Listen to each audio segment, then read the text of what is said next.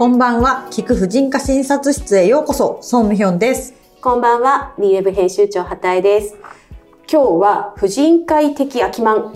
おすすめの漫画はありますか？というテーマでお送りするんですけど、秋満って何？って思われた方、すいません、失礼します。こちら、集英社が配信中のデジタルコミック4000作品以上の中から、テーマ別に選んだ全188作品、422巻分を週替わりで無料試し読みできちゃう大キャンペーンなんです。これ、春もやってて、春満っていうのもあって、今年は秋満、今は2021年の秋満なんですけれども、うんうん今回初めてですね、リーウェブでも、うんうん秋満×リー、大人女子漫画沼にハマると銘打って、スペシャル記事を続々公開しております。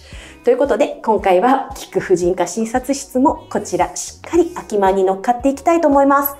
孫さんは普段、漫画は読まれるんですか？いやー、まあ、読んでたんですけど、そうここ10年ぐらいはなんかちょっと子育てが忙しすぎて、うんうんめっちゃ読んでるってわけではないですけど、まあ、古くは中学生ぐらいからめちゃめちゃ読んでますね、少そう女漫画は。なんですね。え、少はい女漫画好きですか、少女漫画好きで、へまあなんか年代一緒の方がいたらあれですけど、うん里里中真知子先生とか、大和脇先生とか、萩尾元先生とか、めっちゃ好きですね。あれ？意外と、それ私とあんまり変わらない。いや、あんま変わんないですよ、私とあれ。おかしいな。いや、変わりますよ、えそこそそこ。うあ、もちろん、うん、ちょっと古めですよね、どう、まあ、確かにその時、あ、でも天井の虹とかめちゃめちゃ、まあ連載長いから、そう。で、もちろん、うん集英社リボンコミックもめちゃめちゃ読んでましたよ。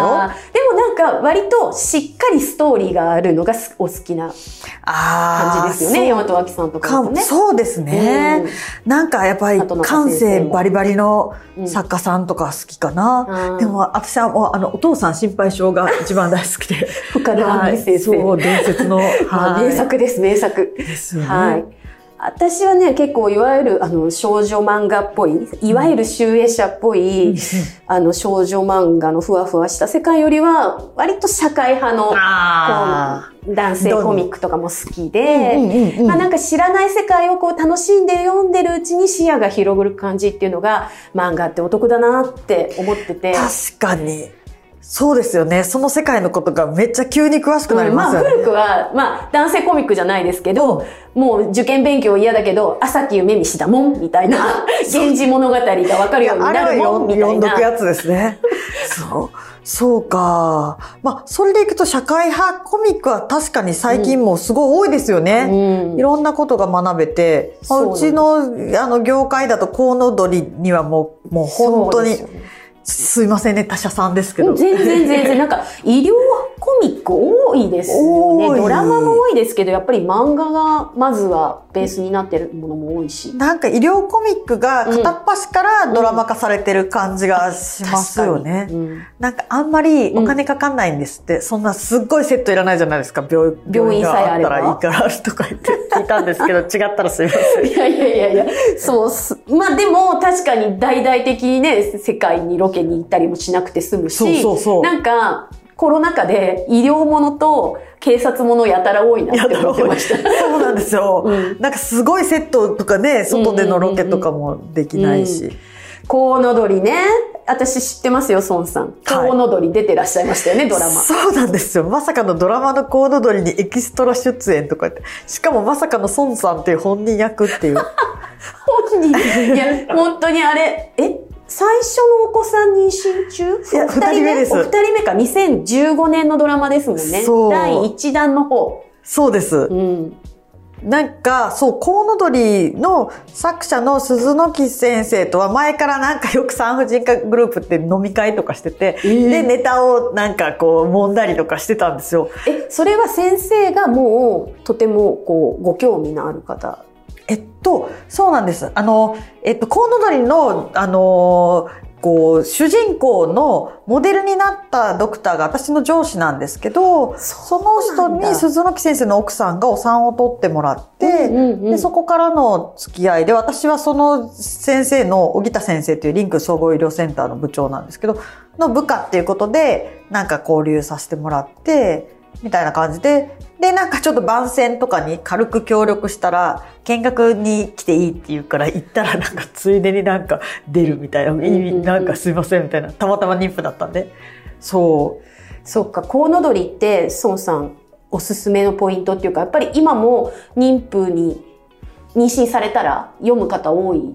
そうですね。私の患者さんで、うん。なんか、まあ、妊婦さんもちろんたくさんいるんですけど、なんか、今もアマプラとかで見れるんですよ、ドラマが。うんうん。で、なんか、先生出てるの見ましたとか、未だに言われるから、すごいなと思って、人は妊娠したら、コウノドリが見たくなるんだな、と思うんですけど、うんやっぱりなんか、その、本当なんか、医療系のドラマって、医者から見て、まあもちろんそれもドラマだから仕方ないけど、これは嘘やろ、みたいな、うんこんな教授と研修医がこんなやりとりあるか、みたいなのとか、あるんですけど、コウノドリはなんか、すごいリアルなんですよ。あ、そうなんですね。え、それは、例えば細かい、そういった、その人間関係とか。あ、まあそれもそうだし、なんか病気のこととか、うんうん。なんか治療とかも、うなんかこんな不治の病がじゃん一本のメスで治りましたみたいな、そういうのじゃなくて、なんか本当にリアルにこういう病気あるよねみたいな、うん。向き合ってる患者さんいっぱいいるよねみたいなうんうんうん。感じなんですよ。うん。あれで理解が進んだなって思うこう妊婦さんのこう医療的な問題って結構ありましたか？そうですね、やっぱり妊娠出産にはリスクがあるっていうことはすごく伝わったと思います。うん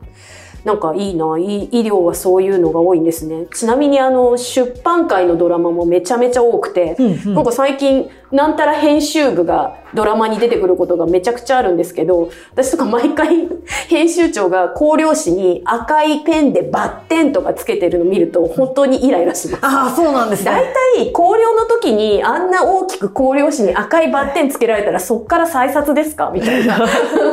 確かに、確かに。ないわないわみたいな。いいなぁとおしゃれでいいなぁこの見てるみたいな。でもあれ他の業界から見たら全然わかんないですよね。私もなんか会社に勤めたことないから、会社って庶民人みたいに楽しいのかなとか。全然違うとか言って。まあ、確かに、だから、まあ、ドラマとかね、あの、漫画とか、まあ、鵜呑みにはしない方がいいかもしれないけれど、コウノドリはリアルだということそうですね。ちなみに、はいあの、まあ、他社の話ばっかりしたのであれなんですけど、アキマンのキャンペーン対象の漫画で、弊社にラジエーションハウスっていう医療漫画もあるんですよ。はい。なんか今ドラマになってるやつそうですよね。そう。あの、久保田正孝さんが主人公を演じられているんですけれども、うんうん結構これが、あの、いろんな病が取り上げられてるんですけれども、あの、乳がんの回がすごく、そうですね。はいなんかあの、まあ、ラジエーションハウスってその、ど放射線の読影したり撮影したりする話なんですけども、はいまあ、画像診断で体からのメッセージをどこまで読み取るかみたいなうんうん。話なんですけど、ちょうど乳乳がんはね、やっぱり女性の中でもすごい頻度が高いし、まあ、体表臓器で画像による診断力がすごい高いっていうか、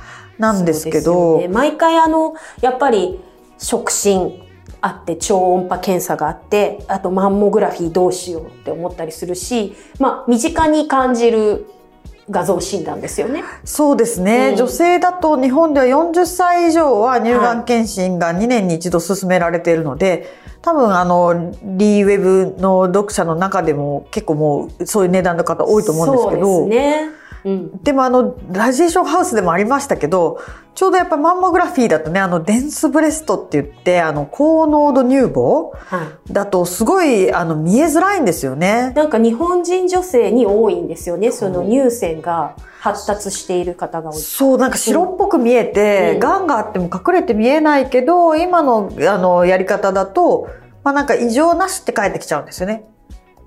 そうなんですか？そうなんですよ。逆にみんなあやあの怪しいみたいになっちゃう診断にはならない？そう、それが逆で、異常なしで帰ってきちゃうっていうのがラディラジエーションハウそうか、スでも。見つからないのか。そう。うんうん。私もなんかこんなに貧乳なのに、デンスブレストですとか言われて、え、そうなんだみたいな。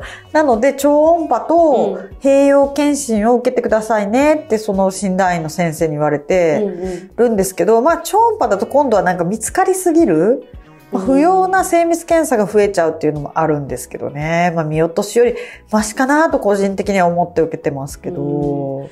まあ本当にそういうデンスブレストそうです。とか、そういったこう、普段だったら絶対に触れないような言葉を漫画を通して、あ、知ることができて、じゃあ自分はどうなんだろうとか、検査を受けてみようとか、まあ、漫画ってすごいなって 思いますね。楽しく、ただ読むのも全然好きなんですけど、そうですね。ただちょっとラジエーションハウスはなんか、なんか絵がエッチ臭くないですか？なんいや、ちょっとね、確かに男性漫画誌で連載されているものなので、なかなかあの、女性が豊満な方が多いですね。なんかやたらとそのアングルでなんかお辞儀してる人のお尻隠く必要あるみたいな感じちょっとあの、白衣から透ける下着みたいな。さパンツ透けてるところとか、うんうんうんうんまあいいんですけどいいんですけどねあいいんですけど本題には関係ないけど、えなんかすごい印象そういうところが印象に残る私の心が汚れてるのかもいや、しれない汚れてない汚れてない。当然、逆ですよ。逆、純粋なんだと思います。いや、本当に。でも、なんかその絵の印象だけで、多分、あの、先入観を持って読まないのはもったいないので、私は女性にも読んでほしいですし、そうですね、秋マンの PR から言わせていただくと、これ3巻まで無料で読めるのでう、ん、読んじゃったちょっとここ、あの、チャンスだと思うんですよ。あの、詳しくはまた、あの、DM の方にも書かせていただくので、ぜひこれきっかけに3巻まで読むと、その乳がんのところを結構読めちゃうんですよね。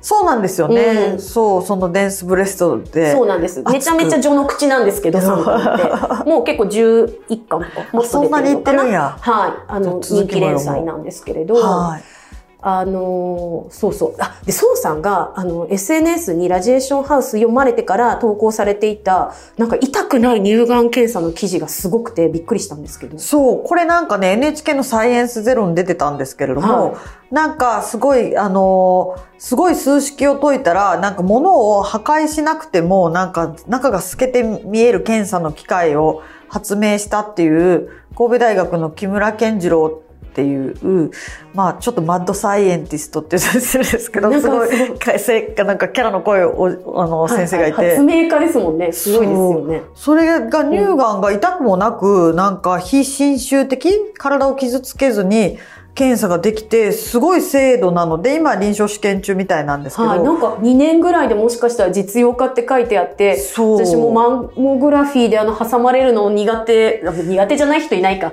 でもなんかね、マンモが嫌だからっていろんな検査が出てるんですよ、ベンチャーで。そうなんですか、うん、でも逆に診断の精度が悪かったら何の意味もないでしょ、確かに。なので、これに注目してるので、うんまたもし動きがあったら、あの、この、聞く婦人科診察室でも、えーお伝えしたいと思います。いいですね。そして本当にこれが、あの、実用化して成功したら、この先生絶対漫画ネタぴったりですよね。そうですね。マッドサイエンティストまねまずね、ノーベル賞確実だから。やだ、かっこよ。そうなんだ。な、あんまりね、理解が、あの、なんか、数学系は厳しいので、漫画でか読みたいです。そうですね。はい。はいということで、秋マンよろしくお願いします。お願いします。